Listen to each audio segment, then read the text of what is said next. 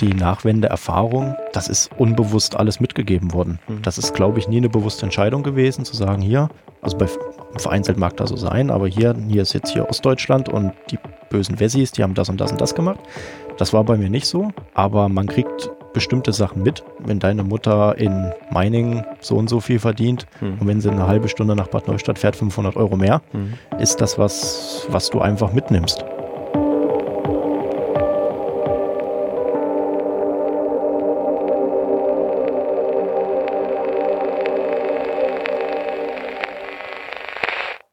Herzlich willkommen zu einer neuen Folge Keine Jungpioniere. In diesem Podcast spreche ich mit Menschen, die durch die Nachwirkungen der DDR geprägt wurden. Kurz durch den sogenannten Osten. Einzige Bedingung, sie dürfen keine Jungpioniere mehr gewesen sein.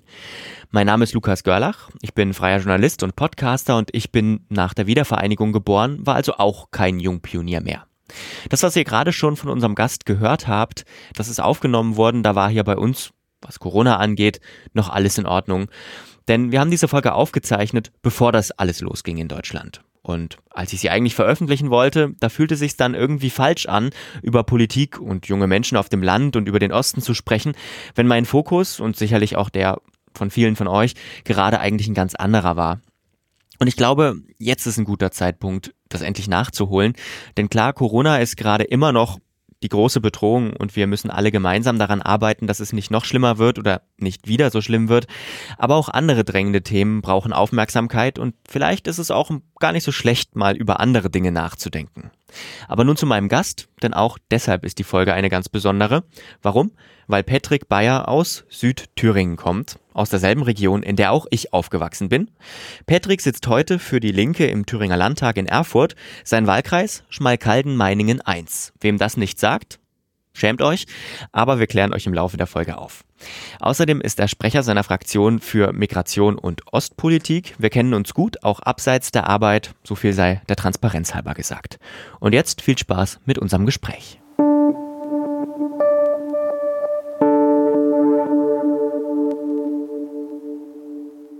Hallo Patrick.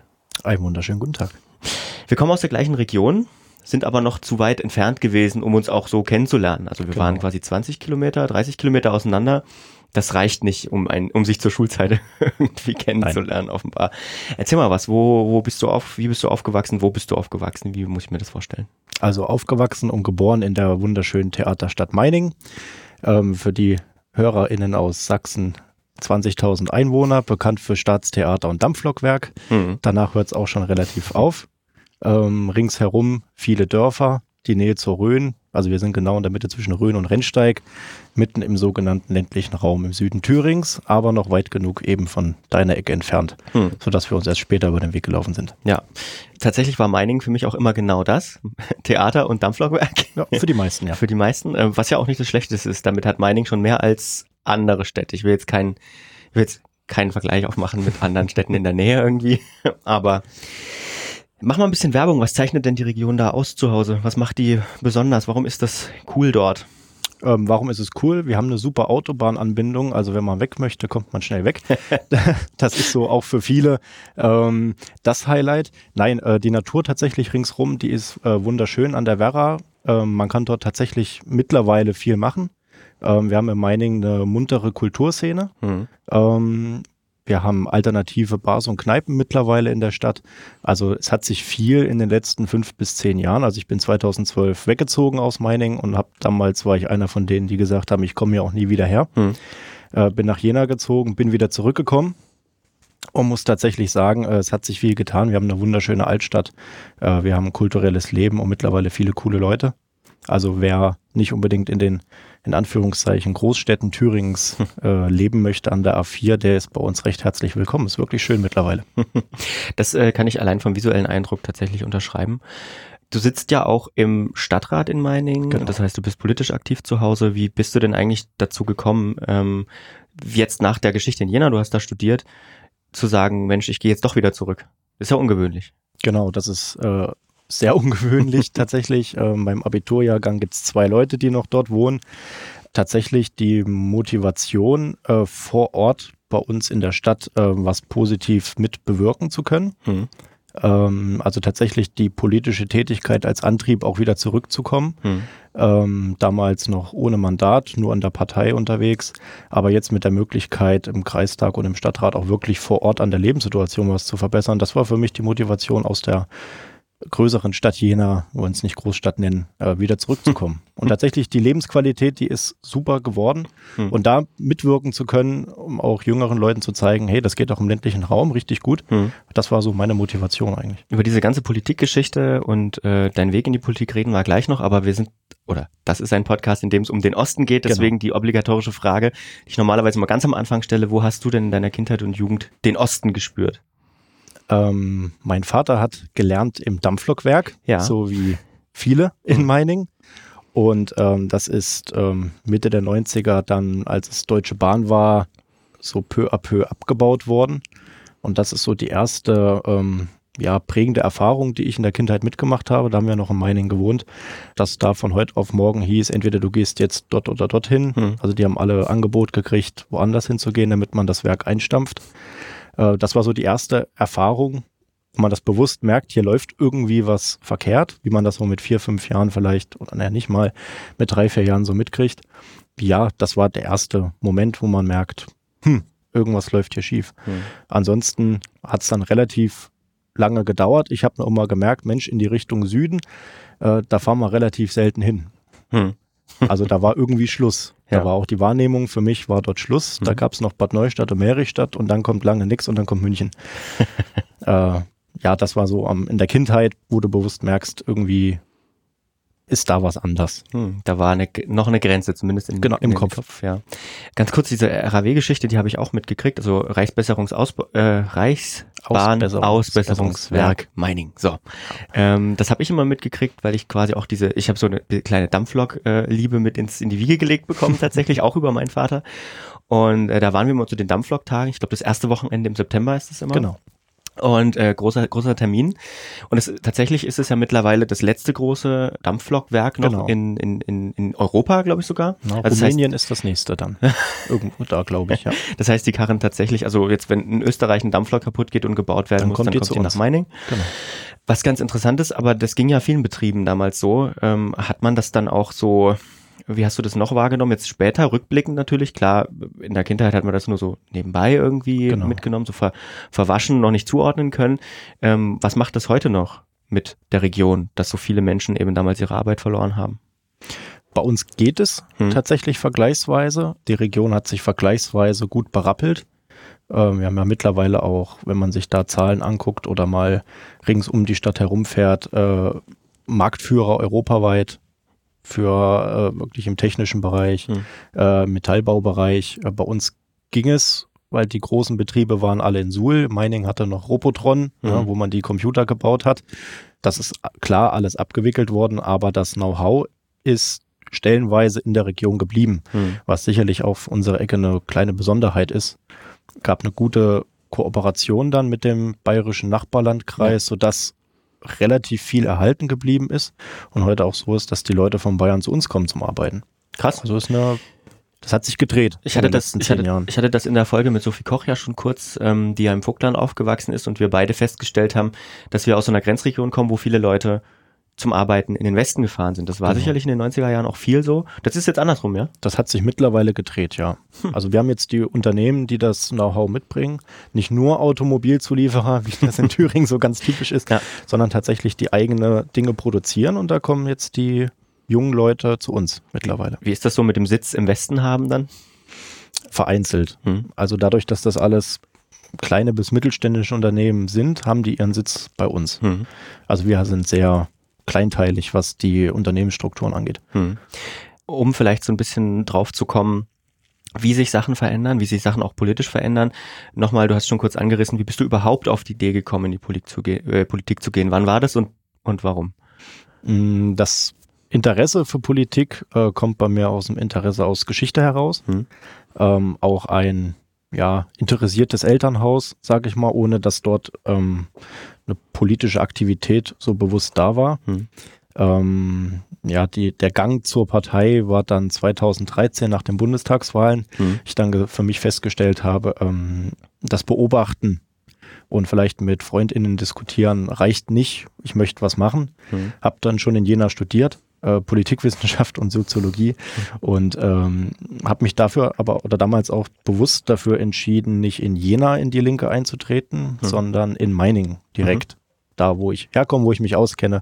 Ich weiß, wo das so läuft. Das war so, genau. Also tatsächlich relativ früh. Hattest du überlegt, ob es eine andere Partei für dich gibt erstmal? Ähm, es war für mich relativ schnell klar, hm. dass das für mich der politische Weg ist, hm. mit dem ich mich am ehesten identifizieren kann. Okay. Äh, wie war das für dich anzufangen? Also war das schwer, irgendwie Fuß zu fassen? Du bist, hast den Verband gesucht, der auf dem Land ist. Ähm, ist es da schwer, als junger Mensch reinzukommen, vielleicht auch ein Stück weit Strukturen aufzubrechen? Oder war das so, dass du gekommen bist und machen konntest, was du wolltest, weil eh keiner mehr da war? Wie muss ich mir, muss ich mir das vorstellen? Ich habe wirklich keine Ahnung. Also man muss sich vorstellen, so einem Landkreis, in so einem Kreisverband, das sind ungefähr noch 200 Leute. Mhm. Ähm, der Altersschnitt ist jenseits der 60, wie mhm. das aber in jeder Partei ist ja. bei uns. Ja, ich war der mit Abstand jüngste damals. Mhm und ähm, hatte, glaube ich, das unfassbare Glück, dass man sehr offen war und gemerkt hat, äh, so geht das nicht weiter, wenn mhm. wir in unserem Saft hier rumrühren. Und man war da mal zu mutig zu sagen, wir geben dem auch ein bisschen Verantwortung. Mhm. Und so bin ich da ganz gut eigentlich reingekommen, bin dann auch schnell ähm, Kreisvorsitzender geworden, weil man dort eben gemerkt hat, wir müssen neue Wege gehen und ja. das hat mal in der Nachbetrachtung äh, ganz gut funktioniert. ähm, warum bist du nicht den, Typ, den in Anführungsstrichen typischen Weg über Jugendorganisationen gegangen? Ähm, schlicht, weil es diese Jugendorganisation bei uns nicht gab. Also ich war 19 und der nächst jüngere war, glaube ich, 26 und lebte aber auch aktiv nicht mehr in der Region. Hm. Er war also so auf dem Papier dort und wir hatten, der, haben nie einen Jugendverband gehabt. Das ist mittlerweile anders. Wir sind jetzt so dabei, solche Strukturen aufzubauen. Gab es damals nicht. Hm. Und habe ich immer mit denen in Anführungszeichen Erwachsenen spielen dürfen. Hast du dann sozusagen dein Leben, also das, was du als, du hast gesagt Studium, du hast auch eine Ausbildung noch gemacht, hast du dann dein Leben sozusagen an deinen Parteiweg, an deinen politischen Weg auch, ich sag mal, angepasst? Also hast du das mit dem Ziel gemacht, dann politisch weiterzukommen und hast deswegen diesen, diesen Berufsweg gewählt oder hast du gesagt, erstmal, ich lass das nebenbei laufen, und gucke mal, wo es mich hinführt. Ich meine, jetzt ist es dein Leben, weil du als Landtagsabgeordneter nicht mehr viel nebenbei machen genau. kannst. Aber unterbewusst. Hm? Also tatsächlich ganz unbewusst. Ähm, die Familie immer, verlass dich da bloß nicht drauf. Hm. Junge, mach was Vernünftiges. Das ja. war immer, ne? Äh, konzentrier dich mal auf dein Studium ja. und dann konzentrier dich mal auf deine Ausbildung, als das mit dem Studium dann auch nicht mehr aktuell war.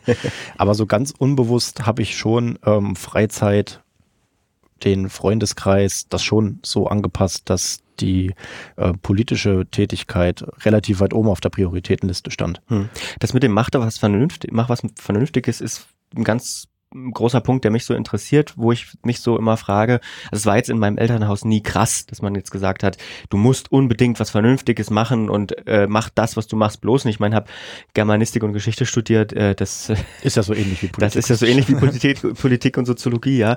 Da kamen dann schon mal, jetzt vielleicht nicht direkt von meinen Eltern, aber im weiteren Kreis auch so, dass, hm, und was machst du dann damit? So diese Frage, und wo willst du denn eigentlich mal hin? Und bringt das was? Meinst du, das hat was mit dem Osten zu tun, mit dieser Sozialisierung und mit dieser Wiedervereinigungserfahrung, dass dann eben ganz viel weg war und man dann vielleicht eher die, das Bedürfnis hatte zu sagen, mach lieber was, was Bestand hat, damit du sicher bist. Ich glaube ein Stück weit schon. Hm. Also diese äh, Bodenständigkeit, du kannst machen, was du möchtest, wenn du eine vernünftige Grundlage hast. Hm. Also entweder studier was Vernünftiges, also auch nicht unbedingt was Geisteswissenschaftliches. Hm. Und ähm, wobei mir da meine Eltern auch gesagt haben, äh, mach was dich da interessiert, aber mach was und macht das auch vernünftig fertig. Hm. Äh, dasselbe dann mit der Berufsausbildung, bin dann im öffentlichen Dienst gelandet. Hm. Also wenn das nicht bodenständig und vernünftig ist, ja. was dann? Wobei das auch so eine Ad-Hoc-Entscheidung war, die in der Nachbetrachtung nicht die dümmste war. Aber ich glaube wirklich dieses Gefühl, ähm, eine Grundlage zu haben, bevor man sich irgendwie entfaltet, das ist hier meiner Meinung nach ein bisschen krasser, hm. aber gibt's auf beiden Seiten. Hm. Ich glaube, den, also den Eindruck habe ich auch. Du bist jetzt für das Land zuständig, für Thüringen, sitzt im Landtag, äh, bist aber wie gesagt auch im Stadtrat und Kreisvorsitzender deiner Partei in Schmalkalden-Meiningen. Ähm, was sind denn die großen Fragen, die Leute in deiner Region, auf dem Land, in Thüringen, in Südthüringen beschäftigen? das sind genau andere Fragen äh, als welche, die die große Politik beschäftigt. Das ist immer das Spannende hm. und deswegen ist das auch ganz schön, wenn man beide Ebenen miteinander verbinden kann. Hm. Was interessiert die Leute vor Ort? Ähm, dass der Bus kommt, hm. dass ich einkaufen gehen kann, dass ich weiß, wo der nächste Arzt oder die nächste Hausärztin ist, ähm, dass mein Kind in den Kindergarten gehen kann, hm. äh, dass es genug Lehrerinnen und Lehrer gibt. Das sind die drängenden Fragen der Leute und ähm, ich habe für mich gemerkt, die kann ich auf kommunaler Ebene nicht klären, hm. nicht beantworten, nicht mitwirken. Also äh, muss ich den Schritt auf eine Landesebene gehen, hm. um das miteinander zu verbinden. Da gab es auch das Entgegenkommen der Landespartei, hm. weil die auch immer bei uns erpicht darauf ist, auch junge Leute mit einzubauen. Und da habe ich vielleicht auch einfach einen guten Zeitpunkt erwischt mit so einem Generationenwechsel. Hm. Und genau. Stimmt. Ähm, Gerade diese Sachen, diese Punkte, die du, die du genannt hast, sind alle Punkte, die man jetzt in unserer Region zumindest, was ich so einschätze, immer wenn ich dort bin, mit, naja, funktioniert eher, geht so, beantworten muss. Genau. Der Bus kommt in, äh, in meinem Heimatort tatsächlich zweimal die Woche, wenn es kein Schulbus ist. Das ist für alle RentnerInnen super zum Einkaufen, weil im Ort gibt's auch nichts mehr, äh, außer zwei Zigarettenautomaten oder drei, ich weiß es gar nicht. Mehr kann man da nicht mehr kaufen. Und äh, oder der Bäcker kommt halt mal vorbei, ne? So ein mobiles Bäckerauto genau. und so einmal die Woche, aber mehr ist auch nicht. Was, wie funktioniert denn diese politische Gestaltung? Also wie kann man das ändern? Jetzt weniger, weniger mit konkret ähm, das Ziel oder das Ziel, was ihr als Partei habt, sondern äh, wie es sieht der Weg aus, um solche Sachen zu ändern? Also du hast schon gesagt, es hat sich in den letzten fünf Jahren schon viel, viel verändert. Wie kommen solche Veränderungen zustande, wenn du auch sagst, dass sozusagen die kommunale Ebene da weniger der, weniger die Gestaltungsebene ist, also gerade sowas wie Schulpolitik ist halt Ländersache. Ähm, wie sieht da so die Gestaltung aus? Also wie kommt sowas zustande, dass man dann tatsächlich mal was verbessert für die Leute? Ähm, Verbesserungen finden dann statt, wenn ähm, die Landesebene mit der kommunalen Ebene redet und mhm. zusammenarbeitet. Also es macht sich immer besser, wenn man sich regelmäßig an einen Tisch setzt und mhm. überlegt, wie können wir Probleme lösen, als äh, wenn man auf einem Konfrontationskurs ist. Wir haben das jahrelang erlebt, erleben das ja auch aktuell. Mehr als denn je, vielleicht. Ja, ja ähm, vielleicht steht das irgendwann dann mal in den Schulbüchern drin, wie man es nicht machen sollte, ja. äh, zumindest bei einigen. Und ja, äh, was wir brauchen, ist, ähm, du musst dafür sorgen, dass das Geld, was in der Region erwirtschaftet wird, in der Region bleibt. Mhm. Wenn das mal funktionieren würde, dann kannst du diese Probleme anpacken. Mhm. Heißt aber auch, wir müssen ähm, generell Lebensumstände oder die Lebenssituation attraktiver gestalten. Mhm dann haben auch Leute, die Ärztinnen sind, Bock, sich dort anzusiedeln, in Meiningen zu wohnen oder mhm. auch auf den Dörfern. Wir wollen es ja immer nicht nur auf die Stadt. Geht ja auch um das Umland. Ja, Leute dafür zu begeistern, den Bus auch zu nutzen, wenn er kommt. Ja. Also bei uns geht das noch. Da fährt der Bus regelmäßig, aber es fährt halt keiner mit, weil es bequemer ist mit dem Auto. Kann ich ein Stück weit nachvollziehen. Aber wenn wir Leute nicht dafür begeistern können, diese Sachen zu nutzen, das hat auch was mit Technik zu tun. Wenn ich mein Busticket nicht am Automaten kaufen kann und nicht am Handy kaufen kann, dann habe ich auch überhaupt keine Lust, diesen Bus zu fahren, wenn ich jedes Mal das Kleingeld passend parat haben muss. Hm. Und wenn, das sind manchmal ganz kleine Stellschrauben, wo aber auch ähm, Leute, die in der Kommunalpolitik unterwegs sind, manchmal den Blick für verlieren. Hm. Also rausgehen, mit den Leuten reden, die die Probleme haben, die äh, Probleme betreffen und die Leute, die auf der Straße über den Marktplatz laufen, die haben meistens schon die Lösung parat. Hm. Man muss da nur manchmal zuhören. Ich glaube, dass sich viel auch, weiß ich nicht, viele Probleme auch ergeben durch, durch ständiges, ständige Streitereien, Streitereien, zumindest im Thüringen gutes Beispiel zwischen verschiedenen Parteien. Wie sehr muss man denn, äh, um wirklich eine Lösung zu finden, vielleicht auch mal die eigenen Idealvorstellungen, sage ich mal, parteipolitische Idealvorstellungen an den Nagel hängen und sagen, Mensch, jetzt muss ich halt doch mal mit der CDU zusammenarbeiten. Ich also es gibt da Grenzen, finde ich. Also für mich gibt es da immer klare Grenzen, sobald es irgendwo in Richtung Faschismus geht. Aber ähm, ich weiß nicht, so Linke und CDU drücken zusammen in irgendeiner Instanz etwas durch, was gut für die Leute ist. Ist das überhaupt, ist das unvorstellbar oder was, äh, also wo muss man Kompromisse machen? Vielleicht. Wo setzt, wo kommt die Realpolitik und kickt? Ähm, die Kunst der Kommunalpolitik ist es, glaube ich, solche Gräben über Parteigrenzen hinweg hm. ähm, zu überschreiten. Also Abstimmungen mit CDU äh, erlebe ich regelmäßig. Hm. In den Ausschüssen arbeiten wir dort super zusammen. Weil das Schöne an der Kommunalpolitik ist wirklich, es geht um die Themen vor Ort. Hm. Also wirklich, was betrifft die Menschen vor Ort. Und da sachbezogene Lösungen zu finden, gibt es bei uns eine Arbeit über Parteigrenzen hinweg. Hm. Außer mit einer Partei, ähm, das halten wir auch dort noch gut durch vereinzelt. Also mit Rassistinnen, mit Faschisten wird bei uns nicht zusammengearbeitet. Das ist so Usus in der Region. Und ansonsten sind da Parteigrenzen fließend. Hm. Also wir versuchen dort wirklich in Ausschussarbeit gemeinsam Lösungen für die Region zu finden. Das Parteibuch in der Kommunalpolitik, wenn man sich daran klammert, ist man dort tatsächlich vollkommen falsch. Hm. Hm. Ähm, und inwiefern bist du da, bist du da frei? Also gibt es dann vielleicht auch mal Ärger, weil etwas nicht zur Parteilinie passt? Also inwiefern hast du Gestaltungsspielraum jetzt als Kreisvorsitzender? Also der Gestaltungsspielraum ist da. Hm. Ähm, man muss es natürlich nach innen und nach außen immer begründen können. Hm. Warum treffe ich eine Entscheidung? Warum stimme ich wie ab, äh, wenn es um Gebührenerhöhung geht? Hm. Das kann man ja begründen, warum die Abfallgebühren höher werden, wenn mehr, mehr Müll anfällt. Ja. Das ist nicht immer ja, sozial gerecht, wie wir dann immer sagen als Link und wie wir uns dann auch immer verkaufen.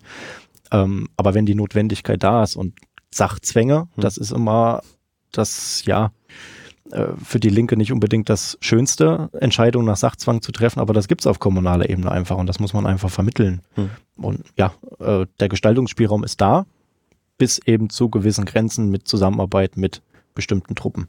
Meinst du, es würde sich was ändern, wenn mehr Menschen aus unserer Generation sagen würden oder gesagt hätten, es ist ja jetzt für viele die Entscheidung, wie das Leben verläuft, schon getroffen. Meinst du, es ist für unsere Generation, ist, oder es wäre besser, wenn, wenn viele mehr Leute gesagt haben, wir machen jetzt, wir gehen jetzt in die Politik und wir gestalten jetzt in der Region mit, in welcher Form auch immer? Weil also es gibt wenige Menschen auf dem Land, die in die Politik gehen. Genau. Vielleicht dann auch ein spannender Ansatz, dass man mal darüber nachdenken muss, ob so ein Kreistag oder Stadtrat die einzige repräsentative Möglichkeit ist, um an Politik mitzuwirken. Hm.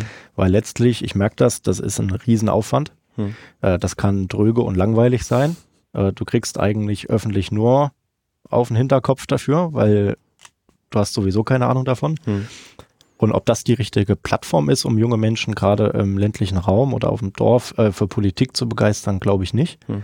Da muss man andere Instrumente wählen, dass Leute vor Ort mitentscheiden können, was dort hm. passiert. Also wie könnte das aussehen? Ja, ähm, Bürgerinnenversammlungen hm. sind jetzt so ein Instrument, was wir in Thüringen haben. Also jede Stadt hat die Möglichkeit, zu einem strittigen Thema ähm, Bürgerentscheide machen zu lassen, Versammlungen durchzuführen, die dann auch teilweise binden, teilweise nicht binden sind. Mhm. Und über solche Plattformen einfach die Leute mitdiskutieren zu lassen. Was wollen wir hier machen? Das sind unsere Lösungsmöglichkeiten. Wie können wir das gemeinsam lösen? Wenn man sowas wirklich in der Praxis oft machen würde, würde, mhm. glaube ich, das Verständnis für manche Entscheidungen äh, oder die Akzeptanz von Entscheidungen viel höher sein.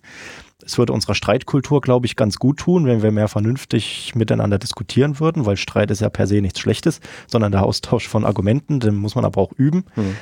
Und das wäre eine Plattform, wenn man das wirklich Leute ab 14 da oder ab 16 dürfen wir jetzt auch wählen hm. bei uns, aber nur aktives Wahlrecht, nicht passiv, also wählen lassen ist auch leider nicht. Hm. Das wäre ein Einstieg, da Jugendparlamente auf hm. kommunaler Ebene den Leuten oder den jungen Menschen die Möglichkeit geben, eigene Entscheidungen zu treffen. Das ist ein Einstieg. Na, also nur zu sagen, ihr müsst jetzt alle für einen Stadtrat oder für einen Kreistag kandidieren, ja. das ist jetzt auch nicht die Lösung. Ja, ja, ja.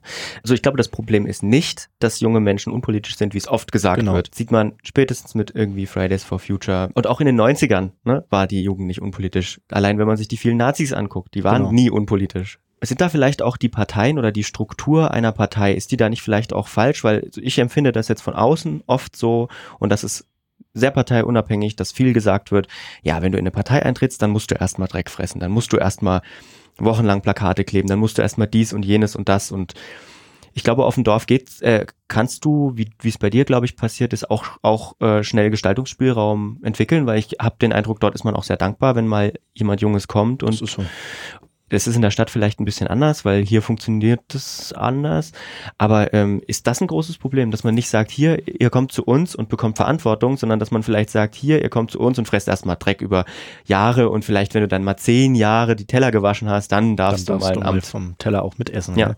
Ähm, ist die Frage, wie kann Verantwortung übernehmen dann auch aussehen? Also hm. ich muss das ja auch irgendwie mal praktisch binden. Ich habe einen Zulauf von jungen Menschen, hm. die bei uns mitmachen wollen. Und wir sitzen oft zusammen und sagen, ja, wie kann denn jetzt Verantwortung aussehen, hm. so, ohne Mandat? Was will ich denn die Leute überhaupt machen lassen, dass das auch Spaß macht? Hm. Bei mir, also mein Motto ist immer, Parteiarbeit muss auch Spaß machen. So versuchen wir Angebote zu schaffen. Da ziehen die anderen Parteien langsam mit, die gucken sich das ja auch an. Ähm, aber das ist ganz schwierig. Und ähm, letztlich bin ich mir jetzt der Überzeugung, das können die jungen Leute, die in eine Partei kommen, nur für sich selber entscheiden. Was will ich denn machen? Mhm. Also die erste Frage, wenn jemand kommt, ist, warum? Was motiviert dich jetzt zu uns zu kommen und hier einzutreten? Das ist ja auch ein Schritt. Mhm. Da überlegt man doch lange, warum äh, möchte ich jetzt in so eine Partei eintreten? Und da erlebst du die vielfältigsten Argumente und da findet sich dann für jeden was, was ihm auch Spaß macht oder ihr Spaß macht. Mhm. Dieses, ja, du darfst jetzt nur Plakate aufhängen oder das ist, das ist Quatsch. Mhm. Also das gibt's in keiner Partei. Mhm. Wenn man da wirklich aktiv mal hingeht, äh, viele sind dankbar und finden dann auch eine Möglichkeit, äh, dass man sich dort entfalten kann. Das, glaube ich, ist übergreifend. Das sind wir wieder beim Altersdurchschnitt. Genau. ja, natürlich. Ähm, es fehlt in Thüringen in allen Parteien dieser Bau von 40 bis 55. Mhm. Die Leute sind nicht parteipolitisch gebunden. Mhm. Liegt das vielleicht daran, dass es, dass, dass, dass, dass äh, Thüringen nicht so urban geprägt ist? Also dass das vielleicht eine Schicht ist, die eher in Städten zu finden ist?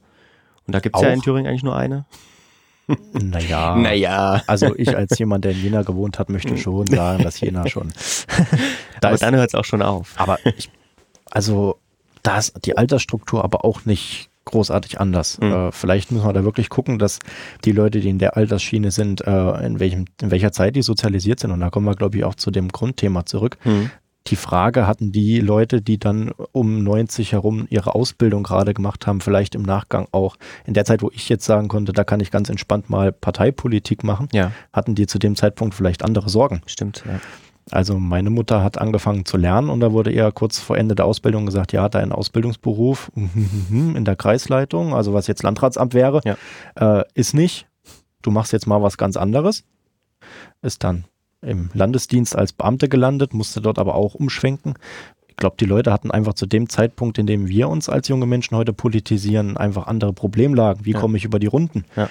Und dadurch fehlt so das, das Empfinden dafür und wahrscheinlich auch ein Stück weit Enttäuschung über die damals handelnden Parteien, die hm. ja heute immer noch dieselben sind. Aber die Art und Weise, wie die gehandelt haben, fehlt das Vertrauen in die Demokratie. Ähm, es fehlt das, das Erlernen dessen, wie Demokratie funktioniert. Wir haben das noch so ein Stück weit in der Schule mal gelernt. Hm, mehr oder weniger. Mehr gut, oder ja. weniger. Gut, ja, das war bei mir auch mal so semi-optimal. Hm. Aber wenigstens haben wir im Grundzügen gelernt, wie unser politisches System überhaupt funktioniert. Und mhm. das ist, glaube ich, ein Problem, weil viele gar nicht wissen, wie es funktioniert. Mhm. Haben wenig Vertrauen in die, in die Parteipolitik, was ich auch nachvollziehen kann, mhm. klar. Aber bei den meisten, wenn man dann mit denen mal länger als zehn Minuten spricht, entwickeln die auch sehr schnell Verständnis. Hm. Na, aber ich glaube, das ist eine Ursache dessen, warum dieser Teil der Bevölkerung in Parteien sich nicht widerspiegelt. Jetzt junge Leute Zulauf in Parteien, ist groß. Mhm. Also der ist wirklich groß. Mhm. Auch in Thüringen. Und egal ob in Jena, Erfurt oder im Eisfeld. Also mhm. selbst im Eisfeld. also hat der Osten tatsächlich eine Sonderrolle, was das Politische angeht, immer noch? In dem Falle würde ich das schon sagen, ja. Mhm.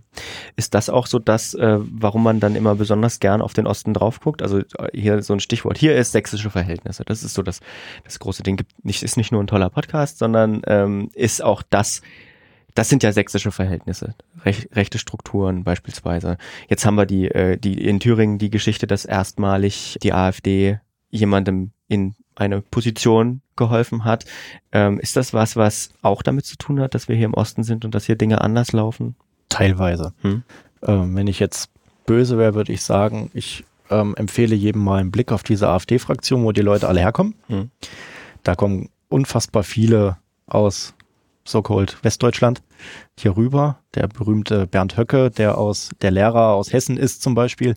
Ich glaube, der, der, der Einstieg für die Leute hier ist einfach leichter, hm. weil diese Altersschicht fehlt. Hm. Also kommen die gut rein. Ähm, aber so eine Sonderrolle äh, hat Ostdeutschland da in, in Teilen. Also wenn ich jetzt in anderen Bundesländern gucke, ist der AfD-WählerInnenanteil jetzt nicht nicht geringer. Wenn ich in Dortmund gucke, äh, gibt es Stadtteile, die sind von Neonazis durchsetzt. Hm. Na, vielleicht ist es auch manchmal schicker, so mit dem Finger auf, auf Sachsen zu zeigen. Ich bin überhaupt als Thüringer auch gar kein Freund vom Sachsen-Bashing, obwohl ich jetzt auch nicht der größte Fan davon bin. Aber, aber äh, ja. Wie viel, wie viel, wie viel DDR steckt noch in den Menschen hier? Viel. Also wirklich viel. Und auch in meiner Nachwendegeneration ähm, dieses das ist weiter vermittelt worden. Mhm. Ja, also die, die Nachwendeerfahrung Also meine Eltern sind 71 und 73 geboren, die waren also gerade mit der Ausbildung fertig oder kurz vor dem Abschluss. Das ist unbewusst alles mitgegeben worden. Hm. Das ist, glaube ich, nie eine bewusste Entscheidung gewesen, zu sagen, hier, also bei vereinzelt mag das so sein, aber hier, hier ist jetzt hier Ostdeutschland und die bösen Wessis, die haben das und das und das gemacht. Das war bei mir nicht so. Aber man kriegt ähm, bestimmte Sachen mit. Wenn deine Mutter in Mining so und so viel verdient hm. und wenn sie eine halbe Stunde nach Bad Neustadt fährt, 500 Euro mehr, hm. ist das was, was du einfach mitnimmst. Hm. Ja, und was dann im Studium, merkst du das, wenn du dann auch da zum ersten Mal tatsächlich mit Leuten aus anderen Bundesländern so in Kontakt kommst, äh, merkst du schon, irgendwie ist da viel anders gelaufen. Hm. Also dieses berühmte Bewusstsein als, als Ostdeutsch, als Ostdeutscher, das kommt dann erst später, hm. aber du hast unterschwellig, kriegst du viel mit. Ja. Die Erfahrung, also genau dieselbe Erfahrung habe ich auch gemacht. Also das hat noch nicht mal unbedingt was damit zu tun, dass es irgendwie schlecht lief. Es lief ja überhaupt nicht schlecht, würde ich jetzt einfach mal für uns beide sagen. Genau. Aber gerade wenn man sich dann im Studium, das war bei mir so, wenn ich mich im Studium umgeschaut habe und Menschen, die aus, ich weiß nicht, aus Hessen kamen oder oder aus, äh, weiß nicht, aus Hamburg, da war eine andere Grundlage da. Also da war so, eine, so ein Fangnetz nach hinten, ähm, falls ja doch ja. mal irgendwas schief Wenn läuft. Schief geht. Das war da.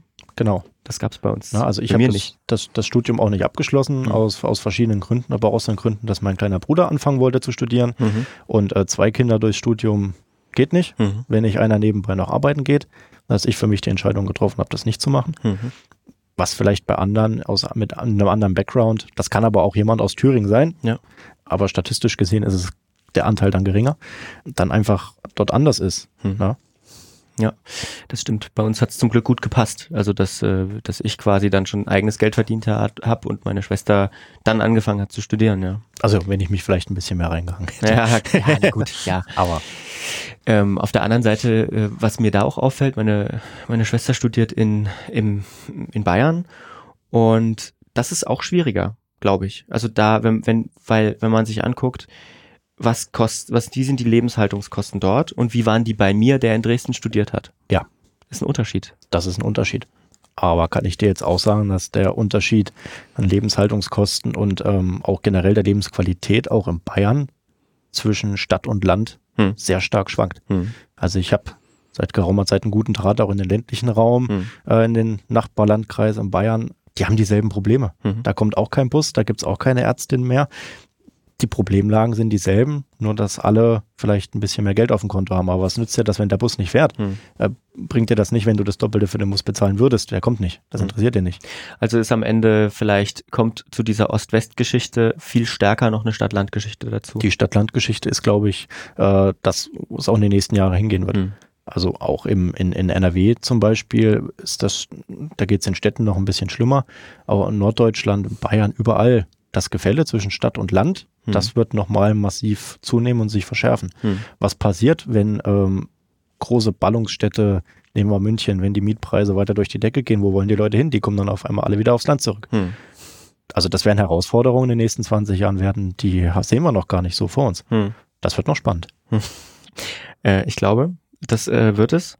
Vielleicht noch eine Frage, die du sicherlich oft schon gehört hast und mich würde mal interessieren, wie oft du dir das schon anhören musstest. Aber du hast gesagt, dass die, dass in der, in den Menschen noch viel DDR steckt. Wie viel SED steckt denn noch in der Linken? Ah, der Klassiker. der Klassiker. Also, ähm, in der Basis ähm, sind es mit Sicherheit vom Personal her viele Leute, die einfach damals in, in der SED waren. Äh, einige aus Überzeugung, andere aus, äh, weil es einfacher und bequemer war, um bestimmte Dinge zu erreichen. Ähm, letztlich ist, ähm, das sage ich auch mal sehr selbstbewusst, meine Partei wahrscheinlich die Partei, die den Aufarbeitungsprozess nach 89 am intensivsten betrieben hat. Mhm. Und ich erfahre das so vor Ort, dass auch ziemlich viel SED in der CDU steckt, weil die Leute nahtlos übergegangen sind. In der FDP ist das genau dasselbe. Bei uns steckt noch personell was drin, das ist klar. Aber da gab es einen unfassbaren Demokratisierungsprozess dieser Partei. Mhm. Das ist nicht mehr dieselbe Partei, das ist personell auch in der Spitze nicht mehr dieselbe Partei. Äh, es ist eine der jüngsten Parteien, auch wenn man im, im Landtag guckt. Das sind so viele junge Leute aus aller Welt, auch aus anderen Bundesländern, die nach Thüringen gekommen sind. Und äh, den Aufarbeitungsprozess müssen wir nach wie vor weiter vorantreiben. Das gelingt meiner Generation einfacher. Ja, ja, ja. Durch den ja. etwas, etwas objektiveren Blick Hm. als direkt betroffene Person. Manchmal wünsche ich mir, dass andere Parteien diesen Aufarbeitungsprozess mit uns gemeinsam machen würden. Das wäre schön. mal einen Blick in die Zukunft geworfen. Wie kann es denn hier im Osten äh, weitergehen? Also politisch, gesellschaftlich, äh, was müssen, was muss unsere Generation tun? Also wir sind eine Generation, die hat die DDR überhaupt nicht mehr mitgekriegt. Es gibt, äh, das ist ja auch das Ziel dieses Podcasts, Leute einzuladen, die, ähm, sage ich mal, die keine Jungpioniere mehr waren. Das heißt, ich glaube, ich weiß gar nicht, 85 oder 86 müssten die ältesten Leute geboren sein, die ich hier einladen kann. Was müssen wir machen? Wie, wo muss es politisch hingehen? Wie, was, was sind die großen Sachen? Ich bin manchmal ein bisschen ratlos, tatsächlich. Also wer die Lösung äh, parat hat und mir die auf zwei A4 Seiten aufschreiben kann, ähm, den lade ich auch mal zum Essen ein. Ähm, der Schlüssel ist, Auch wenn er von der CDU ist. Auch wenn er von der CDU ist. Also ich gehe auch gerne mit Leuten von der CDU essen, das ist überhaupt kein Thema. Ähm, nein, der Schlüssel wird sein Offenheit und das Miteinander reden, ein Erfahrungsaustausch Mhm. und vor allem eine gegenseitige Wertschätzung. Also auch weg vom, vom Jammer-Ossi, der immer sich auch nur beklagt, wie scheiße bei uns alles ist, um das ganz deutlich zu sagen, sondern auch mal jetzt nicht stolz auf Heimat zu sein, das ist Käse, ähm, aber einfach auch mal positiv auf das zu blicken, was hier passiert ist, was hier passiert. Und wenn man darüber offen spricht und sich austauscht, ist das ein guter erster Schritt, um von so einer Opferrolle auch einfach wegzukommen, weil es läuft hier viel Gutes. Mhm. Ich finde das Leben in Thüringen super. Ich kann mir gar kein anderes Bundesland vorstellen, um dort zu leben. Meine ich mittlerweile ehrlich. Mhm. Also wenn in Deutschland, dann bleibe ich auch in Thüringen. Und wenn man das alles mal in einem positiveren Licht sieht und auch positiv darüber spricht, wird, glaube ich, auch die, die Lebenswahrnehmung, wie ist mein eigenes Leben eigentlich, positiver. Mhm. Also es ist viel, viel Einbildung dabei, habe ich manchmal das Gefühl. Es wird viel schlechter gemacht, als es ist. Und wenn wir da offener drüber reden können, dann geht das, glaube ich, ich habe immer die Hoffnung auch in eine positive Richtung. Das ist doch ein Schlusswort. Ich danke dir, dass du da warst. Liebend gerne.